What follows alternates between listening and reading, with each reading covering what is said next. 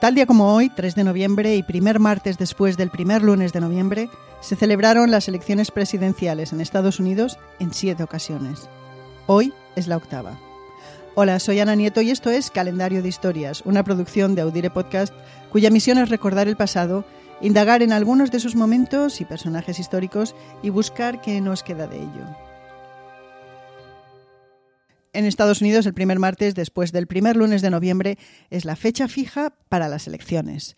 Y no solo las presidenciales, sino también para elegir a congresistas, senadores, gobernadores y otros cargos públicos.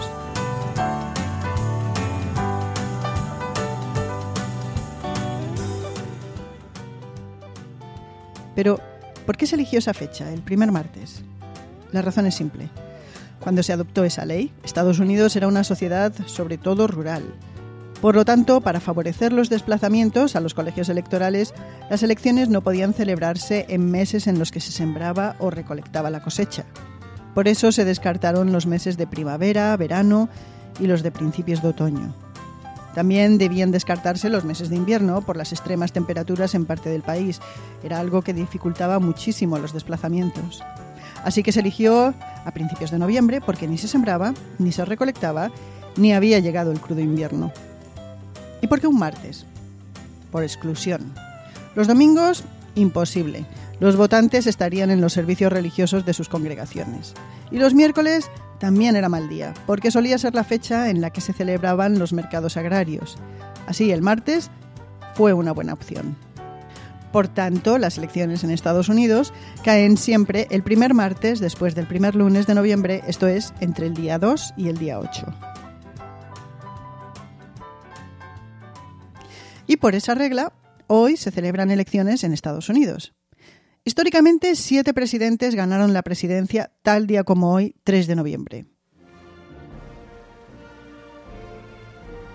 El primero fue John Adams, en 1796 fue uno de los padres fundadores del país, esto es, uno de los líderes de las colonias norteamericanas durante la Guerra de la Independencia de Gran Bretaña.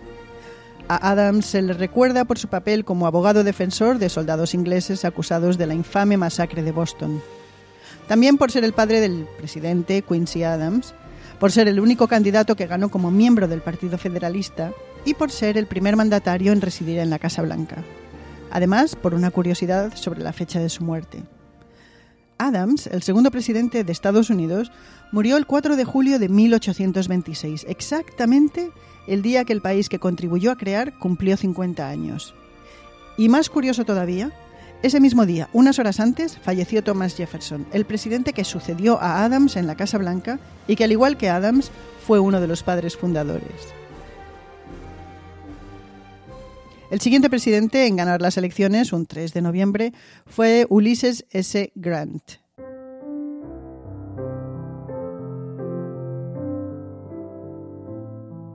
Antes de ejercer como político, Grant fue militar y uno de los grandes. Fue el general al mando del ejército de la Unión que derrotó a los confederados durante la Guerra de Secesión. A Grant se le recuerda por sus problemas de alcoholismo, por presidir sobre una administración plagada por la corrupción, aunque él personalmente era una persona honesta, y por crear Yellowstone, el primer parque nacional del país. Y por supuesto por el error en su nombre. Cuando nació se le inscribió como Hiram Ulysses Grant, habiendo sus padres elegido el Ulises después de haber extraído de un sombrero una papeleta con ese nombre. Pero ya de adulto, cuando solicitó una plaza para la Academia Militar de West Point, el congresista que le escribió la carta de recomendación se equivocó omitió el Iram y añadió una S seguida por un punto. Nunca nadie supo qué significaba esa S. Ni nadie, ni siquiera el propio interesado fue capaz de corregir el error. Y así se quedó. Ulysses S. Grant. El siguiente presidente, elegido un 3 de noviembre, fue William McKinley, en 1896. McKinley es recordado porque durante su presidencia sucedió la guerra contra España que acabó con el imperio español de ultramar. Desde entonces Puerto Rico y Guam son territorios estadounidenses. También bajo su presidencia Estados Unidos anexionó el archipiélago de Hawái, hoy el estado número 50. Y finalmente es recordado por ser uno de los cuatro presidentes asesinados durante su mandato. En septiembre de 1901, un anarquista de origen polaco le disparó dos tiros. falleció una semana más tarde víctima de una gangrena causada por una de las balas. El siguiente presidente en ganar un 3 de noviembre fue William Taft, recordado por articular la denominada diplomacia del dólar para intervenir en Latinoamérica, por instaurar la tradición del baile el día de la inauguración de un nuevo presidente y por ordenar plantar 2.000 cerezos a la orilla del río Potomac. Fue un regalo de Japón y cuando florecen son un espectáculo. En 1936 el turno fue para Franklin Delano Roosevelt, que ganó sus segundas elecciones con el mayor margen de la historia de Estados Unidos. Roosevelt presidió durante la Gran Depresión y la Segunda Guerra Mundial. Es recordado por promover el New Deal que creó, entre otros programas, el de la Seguridad Social y por mantener la presidencia por más años que ningún otro presidente. 12. Hoy no sería posible porque la enmienda 22 de la Constitución limita los mandatos a dos elecciones por un total de ocho años. Con 39 años, Roosevelt contrajo poliomielitis. Desde entonces utilizó una silla de ruedas especial construida a partir de una silla de salón y con ruedas similares a las de una bicicleta. Cuando aparecía en público, caminaba apoyado en un bastón y en una persona de su confianza. El servicio secreto se encargaba de evitar que le tomaran fotos caminando. El siguiente presidente en ser elegido un 3 de noviembre fue Lyndon Johnson en 1964. Fue la primera y única vez que ganó los comicios, pero ya era presidente. Un año antes había sustituido al asesinado John Kennedy. Además de por su carácter áspero, el tejano Johnson es recordado porque durante su presidencia se aprobó la Ley de Derechos Civiles que ilegalizó la discriminación por razones de raza, sexo, religión y origen nacional.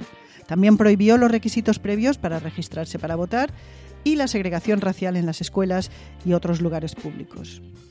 Johnson también es recordado por la gran escalada de la intervención militar en Vietnam y en el frente doméstico por la política de la gran sociedad que llevó a la expansión de programas de servicios públicos, sociales y culturales. Su presidencia coincidió con revueltas en las calles y un aumento notable de los crímenes violentos. También con los asesinatos de Martin Luther King, Robert Kennedy y Malcolm X. Y finalmente, el último presidente elegido un 3 de noviembre hasta el día de hoy fue Bill Clinton. Corría el año 1992. Su campaña electoral se hizo famosa por el lema Es la economía, estúpido.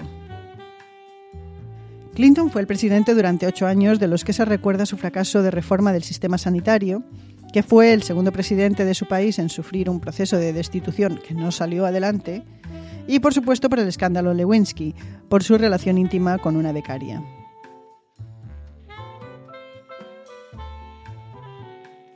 Otros 3 de noviembre también sucedieron los siguientes eventos. En 1762 España adquirió el territorio de Luisiana. En 1853 se fundó el Faro de Vigo, el periódico decano de la prensa española. Se ha publicado sin interrupción desde esa fecha.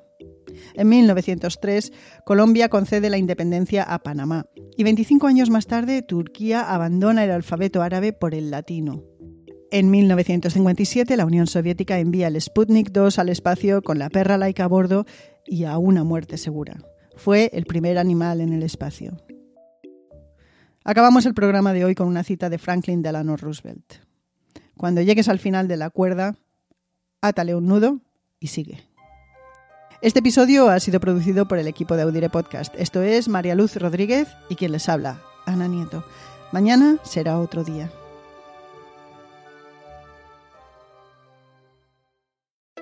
Some people say the metaverse will only be virtual. But one day, in the metaverse, doctors will practice high risk surgeries hundreds of times before they operate on real patients.